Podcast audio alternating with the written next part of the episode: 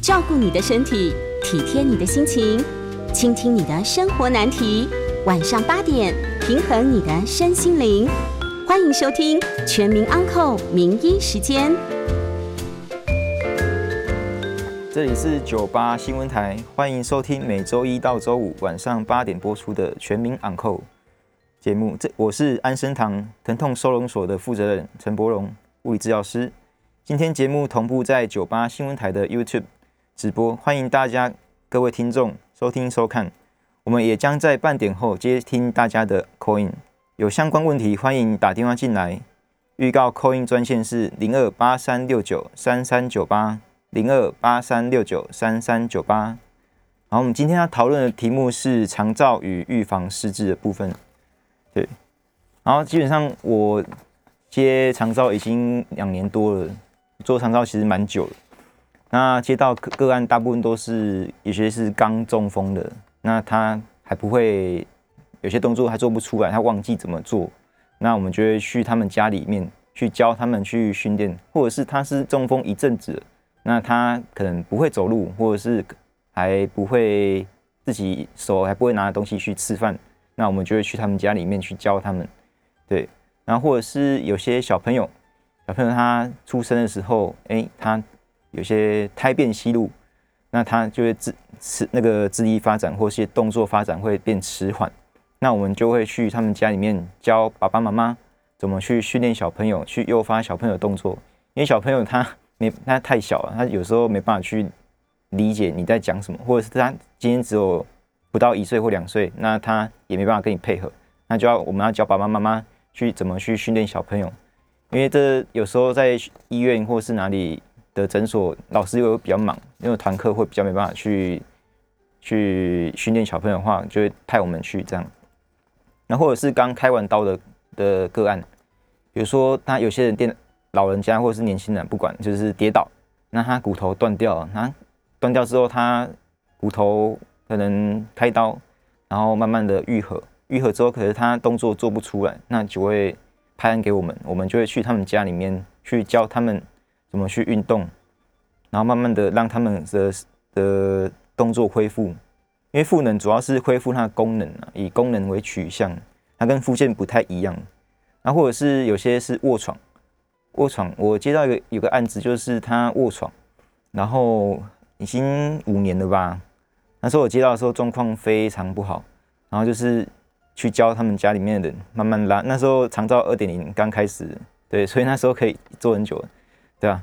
然后慢慢做，他从卧床，然后到可以翻身下床，然后到可以走路，那过程老实说是蛮蛮蛮久了，对啊。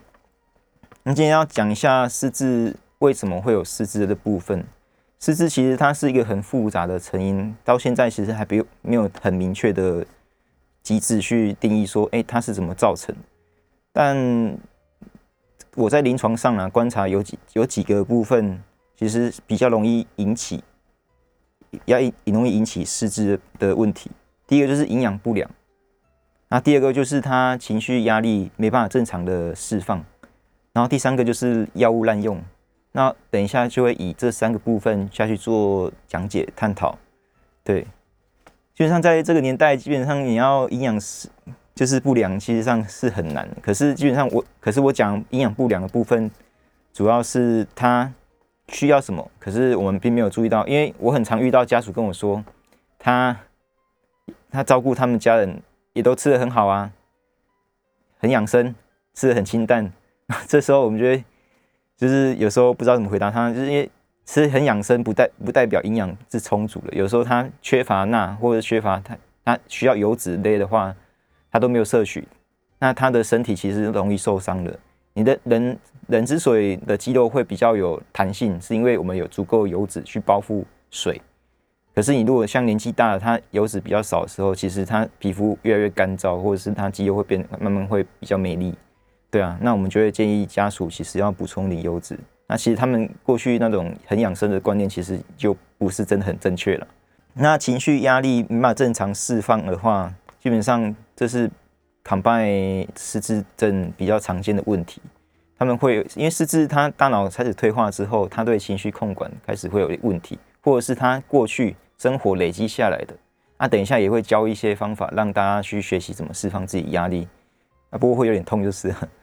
然后第三个话就是药物滥用，其实基本上你像我们去安家，其实上看到有些老人，那药盒啊里面基本上有时候看到最多我看过四十颗，那真的是很恐怖，一天吃四十颗药，基本上你如果给正常人吃的话，搞不好都会器官衰竭，对啊，就觉得人类其实是蛮厉害的，可以吃到那么多药物。这也是为什么台湾喜胜全世界第一，对啊，因为药物滥用情形真的太太严重了。然后其实这些都会导致我们大脑提前的退化，因为药物其实它里面会有一些重金属，它容易累积在比较软的组织里面，像是肌肉啊、神经啊，甚至甚至会影响到你的器官。对啊，你基本上重金属是不会直接跑到大脑，可是它会累积在你的器官或是肌肉里面，然后导致你的。你的神经系统慢慢的，哎，不正常，不正常，那你神经其实是会回馈到大脑的，它会有个反射回回馈到大脑。那当你越来越不正常的时候，你的器官越不正常的时候，你的大脑其实其实慢慢它会，它需要花更多的力气去去命令它的器官，它会过过劳，大脑其实也会过劳，那它无形中就累积很大很大的压力在身体里面，对吧？所以我们在。长照部分啊，我们做慢慢做，一开始进去会先以训练，然后后来我们会去看他的药物，通常有时候会建议他们做减药，或是把一些药物就是改改就是减半，或是改改成其他药物的方式去慢慢减。因为我遇过一个阿妈，她曾经她是我一个案，她平常我在训练她走路，然后有一次哦，她就突然家属送她去病医院。因为他突然发高烧，也不知道不明原因发高烧，然后那时候已经发发生就是发病危了，就是通知家属要去。那因为医生也找不到任何原因，他验血验什么东西都验不出来，唯一一个异常就是肝指数过高。那他说因为医因为找不到原因嘛，所以医生不得已好，那就是要验更做更进一步的测的检验的时候，不得已让个案减药，就是停药停药的药。哎。隔完这隔天就好了，就是他反而不吃药，他就就变正常。所以有时候你当你的身体在在处于恢复的过程中的时候，你其实不需要吃太多的药物去干扰你自己的恢复。你是放心慢慢减，或是取代用一些天然食物慢慢去取代药物，那你的依照我们的过去的经验，恢复速度就会比较快。那接下来就是要讲，就是说。比较一些简单的，在家里面就可以做一些动作，去让你的压力去做一个释放的动作。那我们就是脸颊，用咬东西啊，就是脸颊两边会有那个肌肉会鼓起来。你如果用力就是咬口香糖的时候，对，这边会鼓起来，你可以咬咬看。然后你用你的拇指去压两侧的脸颊，就是咀嚼肌的地方，你可以压着它，稍微给点压力。基本上是不会痛的。然后正常来说，你如果两只同时压着，正常来说是可以嘴巴完全打开，嘴巴是有办法完全打开的。当你发现很痛，然后又没办法完全打开的时候，基本上你会很难睡觉。很难睡觉的话，表示你的压力其实都很没办法正常的被释放掉。那你没有办法被正常释放掉的话，那你长时间累积在压身体里面，第一个你。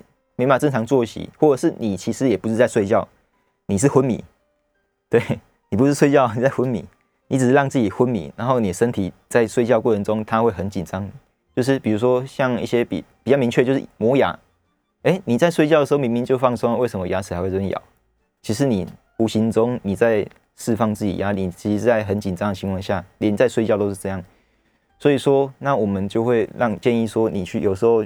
去按按看自己的两侧的绝肌，然后它就会，它一开始很痛啊，所以我建议你就最最多就三秒，不要太不要太久，因为太久你也受不了，因为我们试过了，就是没办法忍受疼痛。可是你慢慢就是把它分开去刺激它的话，它分开刺刺激它，你可以接受程度就越来越多。慢慢的，它其实比较不会痛，啊，比较不会痛，你第一个你也比较好睡觉。就是情绪比较可以释放，那你心心情好，基本上你大脑也比较不会过热。因为你如果很就是很生气或者是很烦躁、很焦虑的时候，你大脑其实是处于一个很高功率的状态下，它会过热。啊，过热就像你豆花在煮一样。那大脑这真的很像豆花，豆花在煮煮久，它就会白化，就是像有些研究讲说，它会上面会长神经上会长淀粉酶，就把它包起来。那其实从外观看看起来，这真的很像豆花。所以你可以用这个方法去刺激自己的大的神经，然后逼自己放松。然后第二个话就是，你可以用你的手，两个手拇指放在眉心两侧，然后你可以做一个往内往下压的动作，让你的。眼窝周围的的肌肉放松，尤其是现在现在人手机啊、电脑啊、iPad 啊一堆三 C 用用品，大家一滑，基本上对眼部周围的压力其实蛮大。那当这做局部的肌肉收缩的时候，它会让你旁边两侧肌肉也跟着收缩，你整个头就有点像被一个紧箍咒包着一样，把紧那个紧箍紧箍那个对包着包起来。对，忘记那个名字叫什么？对，那这样的情况下，你就会很容易头痛。一样，你头痛久了，你没头痛，其实它就是一种发炎反应呐。发炎反应它会导致你的身体一样会大脑容易过热。那过热情情况下，其实都不是好事情啊。我们正常正常情况下，我们大脑其实就是恒温嘛，就是三十六点多、三十七点多、三十七。啊，太高的话，有时候脑袋会烧烧坏掉。啊，你可是你如果就像全球暖化一样，你只是高变高个一度一度 C，其实就是长时间累积下来，那个伤害其实蛮大的。对，所以我建议就是让自己学习放松，放松是需要学习的啦。因为用力，你刚出生就会，你刚出生第一件事情就是哭嘛，就是用力。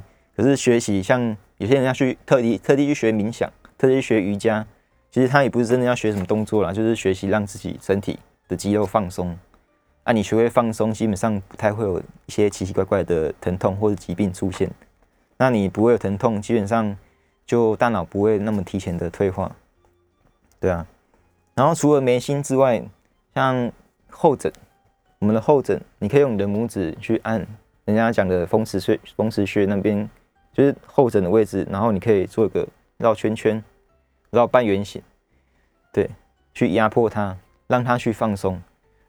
其实我们后枕这边如果翘起来的话，你有时候会头晕。头晕的话，其实长时间累积下来，你的大脑也比较容易退化，因为你没办法正常的休息。你很晕的情况下是没办法休息，太累也没办法休息。这，对啊。然后过来的话，就是会让你们去学习怎么放松自己的神经周边的神经。刚讲的是比较靠近中枢的。那周边的话，手的部分其实很简单。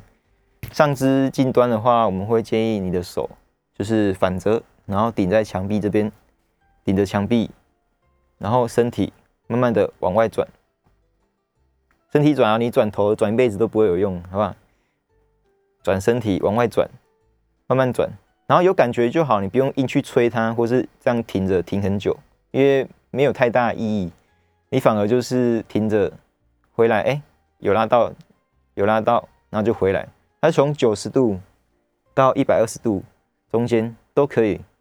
那越越高，那个牵张的那个感觉就越明确，越越有感觉。这是上肢的部分，你们可以去每天去拉啊，神经放松，就是它神经牵张的目的就是让神经去充血。神经充血的话，它就比较不会很紧张、很紧绷。对。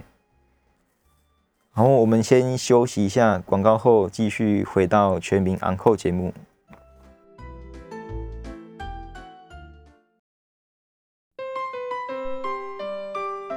好，欢迎回到九八新闻台全民昂扣节目，我是安生堂疼痛收容所的负责人陈柏荣物理治疗师。那今天的节目会同步在九八新闻台的 YouTube 直播，有相关问题欢迎在 YouTube 聊天室留言询问哦。好啊，刚刚我们有收到观众的留言，有观众在 YouTube 上面留言问我说，他有个亲戚今年七十二岁，男性，然后患有癌症和那个肺癌合并小脑转转移，所以本身可能小脑有也有一些癌细胞或受伤，然后走路会不稳。那他想要问我说，生活中有什么动作可以去减缓他平衡退化的部分？那基本上，因为我没有实际上看到他的状况，那我先用猜的，就是因为他可能小脑有就肺癌细胞的转移，那他有可能会受伤或是退化，就是萎缩掉。那我建议你给他吃一点 B 群。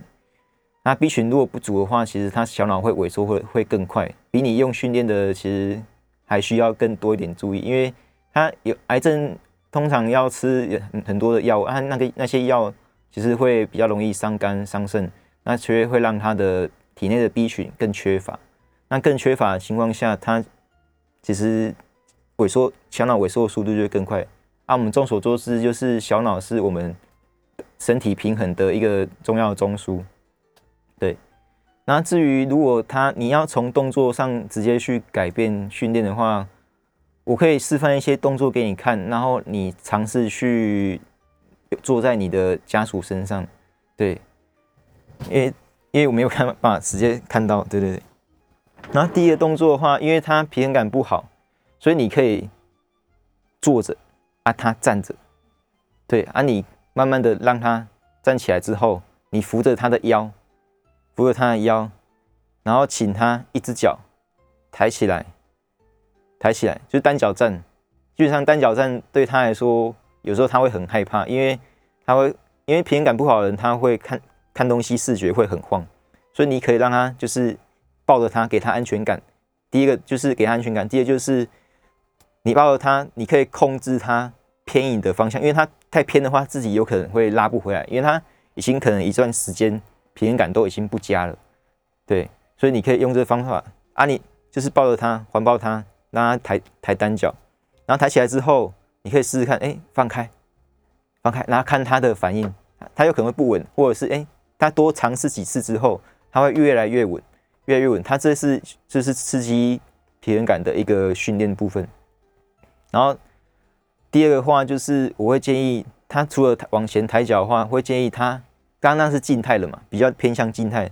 然后第二个部分的话，就是我用侧边示范给你看，就是一样抬起来，可是他的脚必须要往前往后移动。往前往后移动的时候，我们的重心其实是会改变的。那改变的过程中，他必须要用他的身体去感觉自己身体的重心的转移。那他慢慢的，他有感觉的话，他就会去增加他的平衡感。因为我们平衡感总共有，我们人类的平衡感系统总共有三个了，一个是前庭，就是耳朵里面还有耳石前庭系统，然后第二个的话就是视觉，所以有时候眼睛有些人他走路还好，可是眼睛一一闭起来走路就会歪歪歪歪，会跌倒，会撞到这样。然后第三个就是我们的本体感觉，我们关节里面，我们关节里面都会有本那个本体受气，所以比如说我眼睛闭起来。我手弯起来，我就知道另外一只手要做到一样的动作，我会知道它的位置在哪里。因为我们身体里面有本体受气，它会让你知道自己身体的位置在哪里。那我们脚踝一样会有。那你让他不断的去练习这动作的时候，其实就是在增加他的本体感觉。增加本体感觉，他可能视觉上我不知道，因为有时候 B 群不足的人，他看东西会晃。那没关系，你可以给他补充啊。另外一部分就是让他去增加本本体感觉，本体感觉增加。那本体感觉增加的时候，他在走路它会比较稳，走会比较稳。对。然后接下来第三个，第三个比较难一点点。对所有不管是小脑有没有受伤，或者是对一些老人家比较容易跌倒的人来说，这动作都会相对比较困难。就是说，我们的我们的脚，我用一样从侧边示范你看。一脚前，一脚后，一脚前，一脚后，这个专业名词叫叫 tendon position，对啊。然后你让他站这姿势下一样，然后双手慢慢举高，打开，这一样跟刚你脚往前往后晃的意思是一样，它就是要让它的重心哎慢慢的往上偏，因为手手有重量嘛，你你手举来手手举起来的时候，你的重心会往上，重心往上的时候，你的平衡感要更好。啊，不然你重通常我们不稳的时候，我们会把重心放低。因为这时候才可以保持平衡嘛，对，所以所以我们手往上，它如果还可以保持平衡，他不会很紧张去抓你的时候，哎，他其实你可以从这动作慢慢去观察，说他其实慢慢的平衡感是有在被训练到了，有在进步的，对，所以你可以透过这几个动作比较简单啊，这是相对在家里就可以做到，不用治疗师特地去帮你带，就相对容易能容易做啊。至于其他的可能进阶的，就是会建议你真的找治疗师，然后你去打一九六六申请长照，哎，你可以指定我啊，或者是指定一些老师比较你认识的老师去帮你做服务，那我们可以给你有效而且比较快速的建议呢。因为有时候像你去诊所，老师比较忙，他有时候就可以只能教你一些简单，你可能也得不到你想要的一些资讯。对，那如果有个老师可以去你们家里面，哎，专门一对一服务那个那个个案的话，你会比较可以问的东西就更多，你可以更清楚的知道你想要的是什么，或者是厘清一些观念。好，刚刚讲到神经牵张的部分，刚刚讲完上肢嘛，你可以自己拉拉看。基本上这个也可以去处理，有时候有些人他手会麻啦，或者是五十肩呐，我想五十肩的那个在拉一样很痛哦，很痛。或者是有些个案失智，他卧床，卧床他的上肢也会变得很紧，有些他你会看他慢慢，因为他都没有动，他慢慢他变这样，他手会伸不直，所以你帮他被动伸直的时候，哎，他有时候会有点痛，可是没关系，你就稍微有拉到，你觉得他就拉起来会很像橡皮筋。哎，你有拉到，那就放开；有拉到，哎，就放开。慢慢，他手可以打开的时候，其实他的身体呼吸系统也比较好。因为我们正常，我们一个小时会深呼吸，不自主的深呼吸五次，大概啦，一个平均值。啊，我们胸腔扩张的目的，其实就是要放松我们的肌肉，对。啊，你你的肌肉没有办法正常的放松，因为他的卧床嘛，那又加上有些人像失智，那他的肌肉就会神经也会越越越萎缩。那慢慢的，你的神经跟肌肉都萎缩掉的时候，你的关节就会出现挛缩。挛缩基本上你要再拉开，基本上被跟被刀子砍到是一样痛的，非常痛。对，而且那个是无法开刀的，因为它的组织已经挛萎缩到一定程度之后，你开刀它并不会变长啊，不可能变长，因为它那是永久性的伤害。所以建议。就是如果平常不管你是有问题或是没问题，就是感觉自己需要的话，你就可以去拉一下，其实是可以减少你上半身的疲劳。你上半身的疲劳减低的话，那你其实你生活中压力下降，你不需要大脑去多处理一些不必要的情绪问题啊，或者是一些日常生活一些种琐事的一些情感，那你就会比较舒服。然后接下来的话。这个是近端的上肢神经放松，那接下来教远端的。远端的话，其实也不会很难。你把你的手打开，正常我们手是可以打开，可是有些你看，有些失智的老人家或是一些人，不见得是老人家，有些现在有些年轻人有失智，那他手慢慢变这样，他变这样，很像一个鹅鹅嘴，对，像个鹅嘴，对啊。这时候因为他的隐状肌 （lumbrical muscle）。它会变得很紧，变得很紧啊！这主要是因为上上边上面神经也已经变短原因造成。然后这时候你可以让他把他的手扳成一个虎状，一个钩子，虎状的。你把它从这样，然后压，然后拉开。这这个动作基本上是在拉掌内的肌肉。它掌内肌肉有放开的话，基本上它的上上面神经。也会变比较松，因为其实我们神经是固定在末末末端呢，啊，你末端如果很紧，上面也会很紧，这是交互影响的，所以不见得哪一个先拉是比较好了。没有，我现在就是教末端部分就是这样，这是相对比较简单，就是它会这样，啊，你把它包起来，把手包起来，然后一起拉，往后压，这跟你这样拉筋是不一样的哦，这样拉是拉到比外面的肌肉，可是你如果握一个虎虎虎爪，然后去拉，这是拉到你掌内的肌肉，那它会刺激你的末梢，你末梢基本上有被刺激，它比较不会那么紧绷，那你其实你的中枢神经系统也会比较放松。就像有些人他喜欢去给他脚底按摩一样，那一样一样意思啊。你就是透过刺激脚底的一些穴道或者是副交感神经，然后让你的器官比较放松。哎，你的器官不会压力很大的时候。你大脑不需要花很多的功那个效率去处理一些讯息的时候，它就不会过着，对啊，那你就可以避免一些不必要的麻烦啊。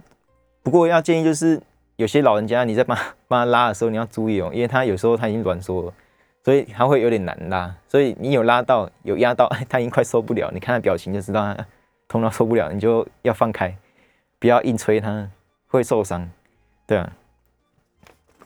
然后过来就是会下下肢的部分，我把桌子稍微移开一下。下肢部分，如果你要帮他拉也可以啊，你也可以请他自己来。其其实基本上，如果他还可以自己来，建议都是让他自己来啊。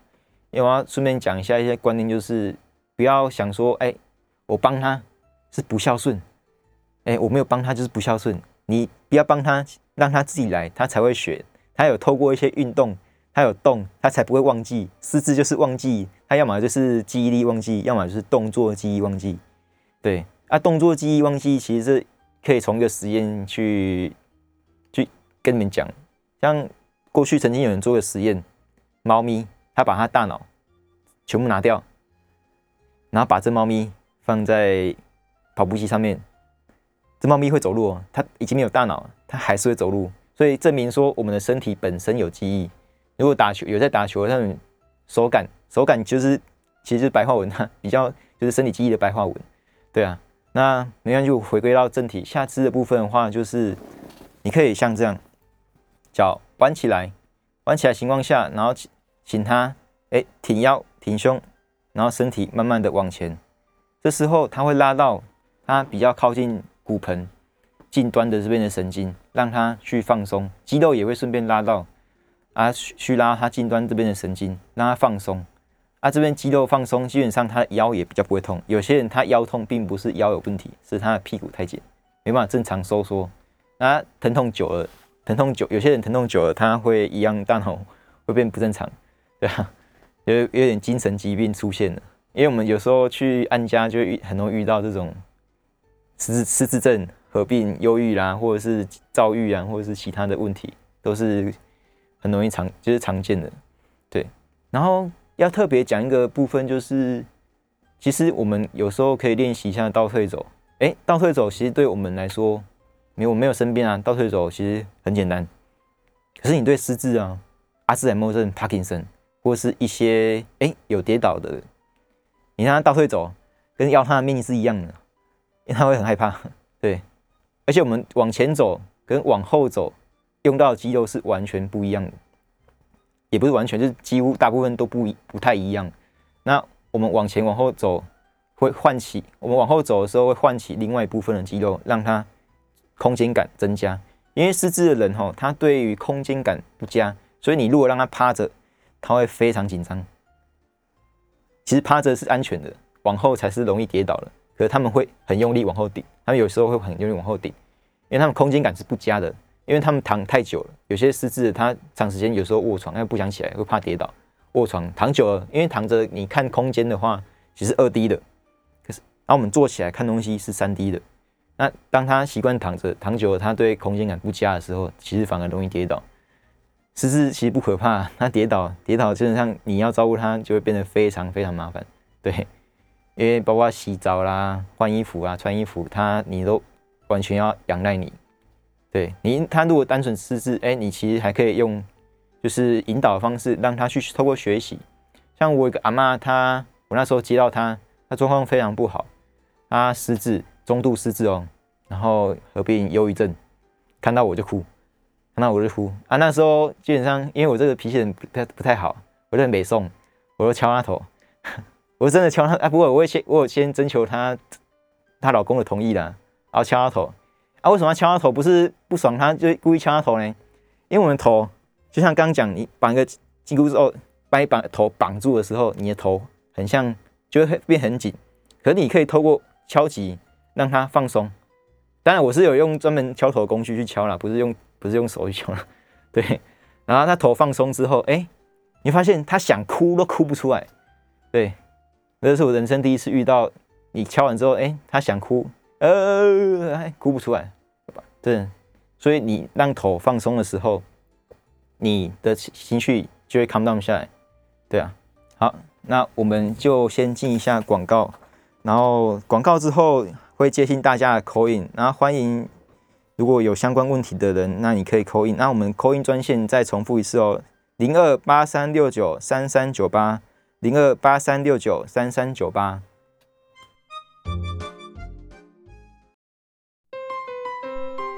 好，欢迎回到九八新闻台全民昂扣节目，我是安生堂疼痛收容所的负责人陈柏荣物理治疗师。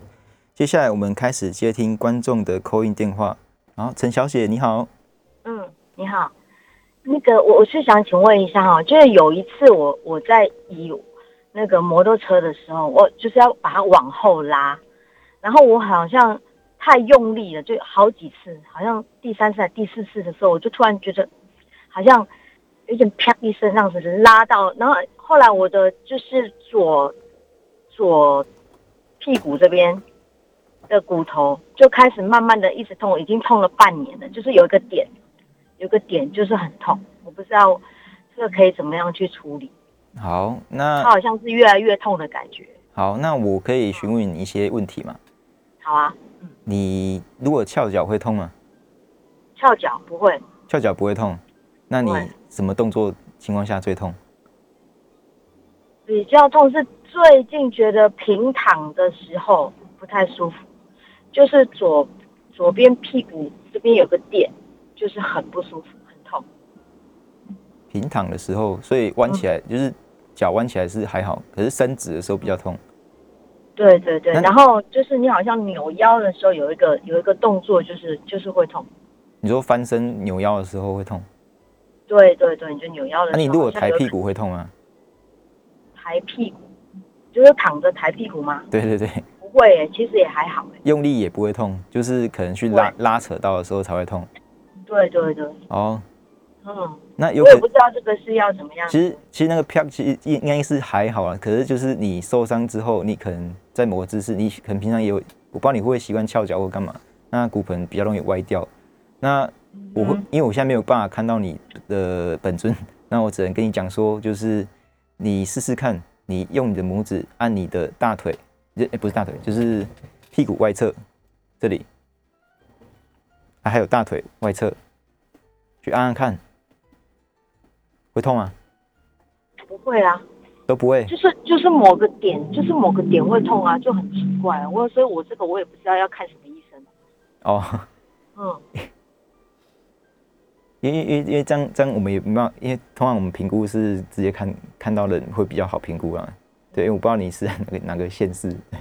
对对 对啊，我不是，就是所以就很难去。所以我们我才会问你一些动作，然后让你去回答我，就是让去。我我是这几天开始，就是慢慢晚上就是贴沙龙帕斯在那个点，我不知道怎么样。所以你按大腿都不会痛？都不会痛啊，不会痛啊。啊，走路也都不会痛？都不会痛啊。就是我翻的时候拉到会痛。对，就是那个，就是走那个点。那那你你可以试试看我刚刚讲的动作嘛，就是你让他翘脚，翘脚，翘脚，对，然后腰不能弯哦，腰要挺直哦，然后往下压，会拉到那个痛的点吗？不会，其实我现在在开车哎，比较不好 不好做那个动 那些动作。好好好，那好那那你如果有空的话，你可以试试看。那你有任何问题，其实也可以到我的 Facebook。下面留言，那我有看到，我会帮你做解答，好不好？好，电话后回答 YT 的问题。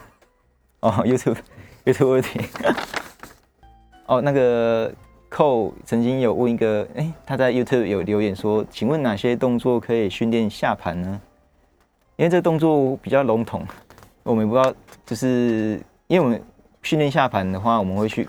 我啦，我们会去分分析说，你是要训练它的稳定性，还是它的耐力，还是它的肌力，还是平衡感？因为我讲你这个问题比较笼统一点，如果可以的话，你可以打得明确一点。那我先讲，如果你只是要训练增加肌力的话，基本上，比如说抬屁股啊，或者是练习蹲、深蹲都可以。其实，然后林先生的话，他有问说，请问训练本体感觉？会回馈到脑神经吗？基本上是会的，因为我们其实每天都会透过我们的周边的本体感觉回馈给大脑，回馈给我们脊髓，然后去做一个适当的平衡反应，节省我们的动动作，所以我们动作会很精化，是因为我们从小朋友的时候，你可能小朋友在走路的时候就已经跌跌撞撞，那个时候就已经学习的，所以我们大脑不会透，不会再有那种很很令就是。很花很花力很花力气的去控制它了，或者是去计算那些细节的动作。可是你在中风的中风的人身上，或者是像你讲的失智症的人身上，其实也比较容易看到，因为他们对动作的记忆就不好，因为他们神经受伤了嘛。所以你请他做动作的时候，他们要非常非常注意专注的去控制那个动作。好，那我们来回答一下线上的黄小姐的问题。嗯，您好，我想跟您请教一下，我母亲的肩膀有那种什么呃，怎么诶叫肩什么夹脊？哎，对，呃，我对，然后手部的话，拇指有那个板机指，哦，那这两个地方都会非常痛。那拇指的那个板机指有时候会痛到睡不着觉，因为我母亲是很忍痛的人，她会真的痛到她。清晨起来自己要决定要去医院的，就是他已经痛到没办法睡好，所以呃去会需要去医院打针。那呃那他有在医院做复健，那其实那个效果也不是很好，就是完全是靠那个呃暂时止痛针来来止痛。那我我想请问一下，就您的经验来说，这样子的如果是去做镭射手术的话。呃呃，复健的状况是会比较好吗？基本上，因为板机子哦，板机子就我啦，我个人来讲，我是不建议就是做一些机机器的治疗，电疗其实也效果都没有很好，对啊，我个人，因为我会建议两个部分，一个是你用你的徒手去做个牵拉，让神肌肉神经放松啊，另外一个要注意的部分就是营养的部分，因为它通常会有板机子。不是一天两天造成，它是很长一段时间累积下来的。它的黏膜比较黏，那比较黏的话，通常会在末梢。然后哪一根不一定呢？哪一根不一定？它有可能，哎，大拇指、扳机指，哎，过一阵子，哎，扳机指好好了，它换食指或中指之类，它会换来换去。哎，那你基本上我会建议你维生素 E、维生素 A、鱼油这些抗发炎的，会建议，然后又可以增加黏膜的修复的一些营养素，你可以。适当的让它去补充，然后如果你要用拉的方式把它拉的话，我会建议你用你的大拇指对着它的大拇指，这样对着，然后去往内压，不是往后，往内，往内压，对，压下去。因为你如果只有直接拉它的指关节这样压，它会很痛。可是你如果用你的拇指把他的大拇指包起来，哎，往下压，会比较不痛。啊，它一定要拉，因为它那个粘在一起。然后你你在拉之前，你也可以用你的的手稍微帮它搓。我们这边有个这个学名叫大鱼际啊，统称大鱼际。你可以把它靠近你的手掌末端的部分，用用你的手指帮它绕圈圈，应该会蛮痛的，因为它那边那个比较靠近那个剑鞘的部分，你把可以帮它揉一揉。还有靠近它大拇指。那个指节上端这边一样，可以帮他搓一搓，搓一搓，搓一搓之后再帮他拉。对，可以用这方式交替，不要一次做太久哦，你要交替。啊，重点是他要改善他的饮食，因为他他可能我我不知道他是油油脂摄取比较少，或是可能那时候以前外食比较多，那黏黏膜就会比较黏。你的身体里面比较黏的话，比较容易发炎，那它会在末末梢容易有板机子的问题。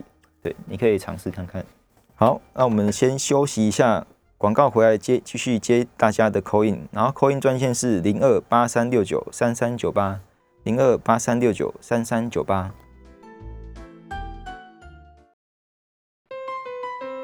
欢迎回到九八新闻台全民昂扣节目，我是安生堂疼痛收容所的负责人。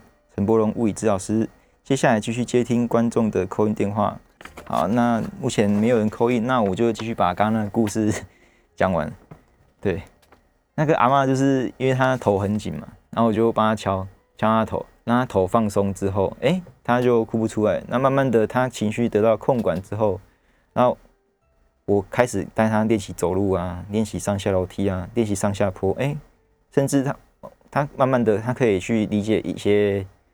控动作的时候，我慢慢就带他外出去逛街、去采买，因为采买这东西东西会变得很复杂，他必须要计算啊，然后学会认路，让他出去不认路就不会回家，对啊，所以让他学会认路，嘿，对，所以这这两项其实那时候我是觉得蛮有成就感。那时候带他这样走，是花了大概快一年、一年多、一年一年的时间。那时候长照二点零刚开始，还没有限定十二次就要结束，所以那时候可以带的时间非常长。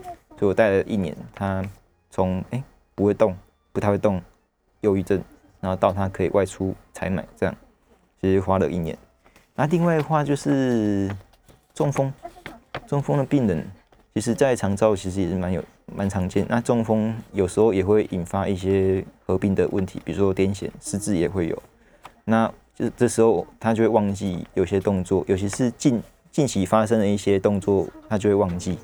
那我们就要不断的重复一些简单可是又有效率的动作，让他去进行。比如说，我们会让他去练习，比如说上肢的话，我们让他去练习有动作的话，就是要把动作分解、拆开来去教他。因为有时候你把它合在一起，它会很紧张、乱抓，所以你必须要很很明确。比如说手它伸直，那你就真的只有手伸直，然后让他撑着，然后你会去给他一点阻力。其实失智的人会建议你多给他一点 body touch，就是身体去碰触他，给他一点阻力，因为他有阻力，他其实比较安心感。那你给他阻力的时候，他也比较知道，哎、我要往哪个方向去运动，啊、不然他会很紧张，他也会忘记自己要干嘛。那我们就会用给他一点阻力，让他去去去去训练他的手啊、脚啊，还有甚至身体的平衡感，去做一个更进一步的目标的训练。看家属需要希望他哪一部分可以得到进步，这样。好，那有观众打电话进来，林小姐你好。哎，你好，医生。那个，我想请教一下哈，因为我是这样，我这个已经有好好几年了哈。那有一次哈，就是因为我想要抬那个锅子比较重的，那那个呃，他们那个大型的那个饭锅，啊，结果我抬的时候，我右边的比较用，右边的腿跟的脚比较用力了一下，那后来呃没有抬起来就算了，那结果等到那个再回去，我会发现说，哎。我本来应该我们的腿都是可以往往后，嗯，那个怎么讲，就像日本人跪下来的姿势可以做，对不对？哦，嘿嘿，那可是我就发现说，哎，我右边这个腿哈，如果站着站着只能够抬一部分，要把它那个小腿抬平都抬不起来。啊，呃，左边就可以做得很好，可还可以踢到屁股。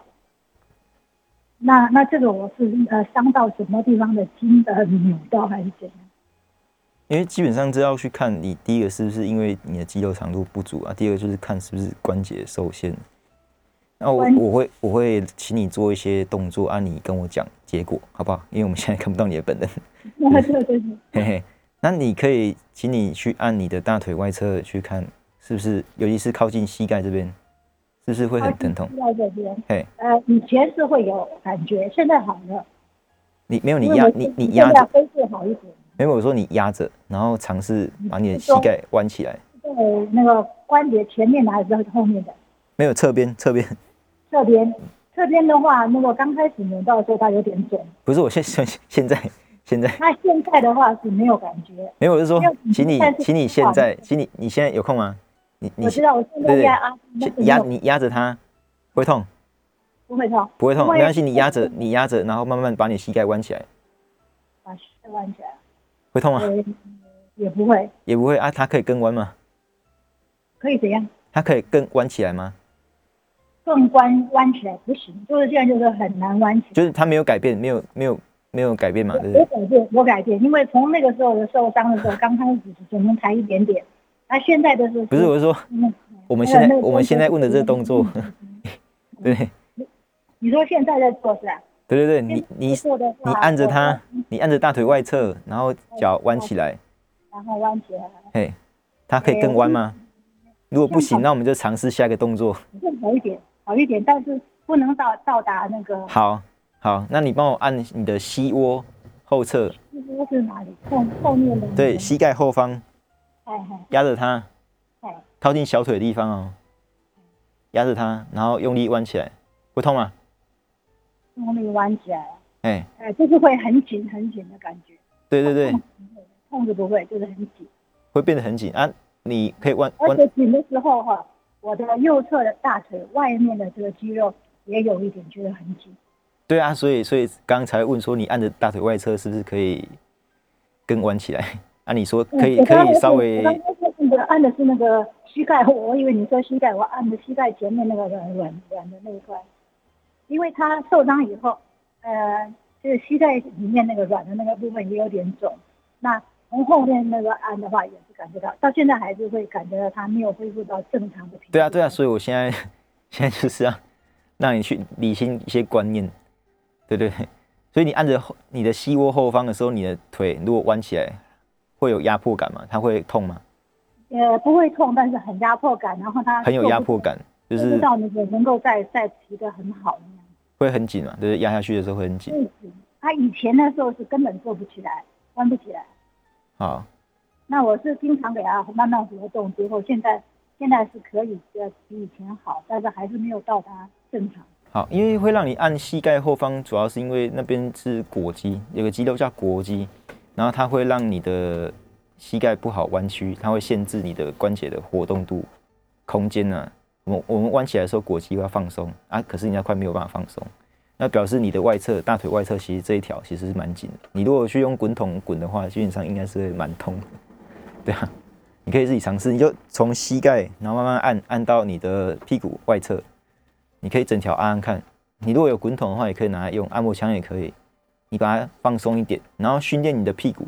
你可以抬屁股，抬起来之后，让你其中一只脚伸直，就是单脚抬屁股了。单脚抬屁股，然后慢慢的把伸伸直的那只脚往外移，往外移，然后移回来。因为基本上应该是会蛮酸的，因为你你如果外侧这边比较紧的话，你膝盖也会比较没力，弯不太起来，它关节会受限。因为你如果没有明确的，就是被撞击，关节没有本身没有变形的话，以这样的测试，应该明显比较比较偏偏向于就是你的阔筋膜当肌这边太紧了，对啊，那你就会建议说你把它放松，然后练习一下臀臀臀部的肌肉的的协调性。你可以试试看，你当你脚往外移的时候，如果身体非常晃，或是你的脚会打开，会很很抖，基本上就很明显，就是 啊，你可以试试看，先踩在踩踩在平面上去做，啊，做做一阵子之后，那你再尝试两个脚放在球上面，对。好，那今天的节目就进行到这边，那非常谢谢大家今天的收听，拜拜。